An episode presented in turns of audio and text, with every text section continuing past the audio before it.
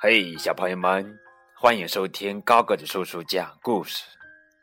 今天给你们讲的绘本故事的名字叫做《小猪的爱情》。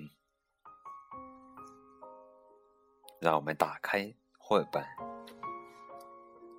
嗯，这是一头小猪，手里拿着一朵鲜花。今天早上，琪琪一起床就满脸洋溢着爱的喜悦。嗯，小猪的小脸通红通红的。他碰到了个子高高的长颈鹿。告诉我，你可以当我的女朋友吗？小猪问道。嗯，可是我们不合适呀。你看看，你不觉得我太高了吗？哎，那就算了吧。嘿，大象，请问你可以当我的女朋友吗？我们。可是和你比起来，我这么健壮。最关键的是，我已经有男朋友了哦。小猪说道：“哦，那就算了。”接着，他来到了小河边，看到了一条小鱼。小鱼，请你告诉我，你你可以当我的女朋友吗？小鱼问道：“请问你会游泳吗？”“嗯，我不会游泳，但是有游泳圈呀。”等小猪刚要下河去游泳，小鱼早就逃跑了，留下一句话：“小猪，我们不合适呀。”这时候，小猪碰到了一只正在飞舞的小蜜蜂，嗡嗡嗡的，嗯，呵呵呵，小蜜蜂，你可以当我的女朋友吗？嗯，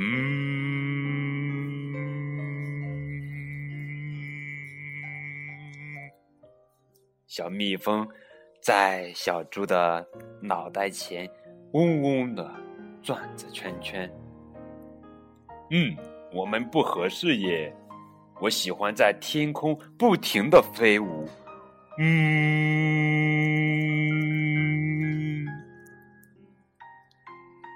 小猪继续往前走。嘿，突然间，他看到了一条非常非常长的绿色的。这是谁呢？嘿，你可以当我的女朋友吗？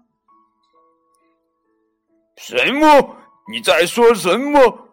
哇，原来是一条鳄鱼！鳄鱼张大了嘴巴，啊！哦，没没没没什么，小猪落荒而逃。哎，找个女朋友怎么这么困难啊？我，我，Hello，嗨，你愿意当我的男朋友吗？什么？我？原来这时候，在小猪的面前出现了一只戴着大灰狼头罩的小猪。你你在对我说吗？是呀。这时候，琪琪不知道怎么办才好。不过，嗯，让我和戴着大灰狼头罩的小猪在一起生活，会发生什么事情呢？哎呀，不敢想了，管他呢。就这样，小猪找到了自己的爱情。瞧，他多么幸福呀！小猪琪琪当然不会后悔啦。好啦，这就是今天的绘本故事《小猪的爱情》。小猪的身边应该是另一头小猪。这个在成人世界里再简单不过的常识，在幼儿眼里却有了惊心动魄的意义，也就此构成了这个故事的最高潮。我们的小猪在寻找爱情的过程中发现了自己。对于自我人格正在慢慢形成时期的孩子们来说，小猪的爱情确实是个好故事。或许过两年，他们再读这个故事，会觉得平淡，甚至对“爱情”两个字感到害羞。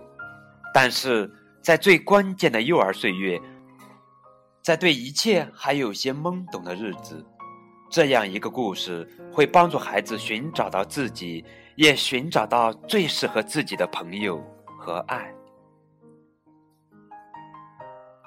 好了，今天的故事就到这儿了，感谢你们的收听，再见。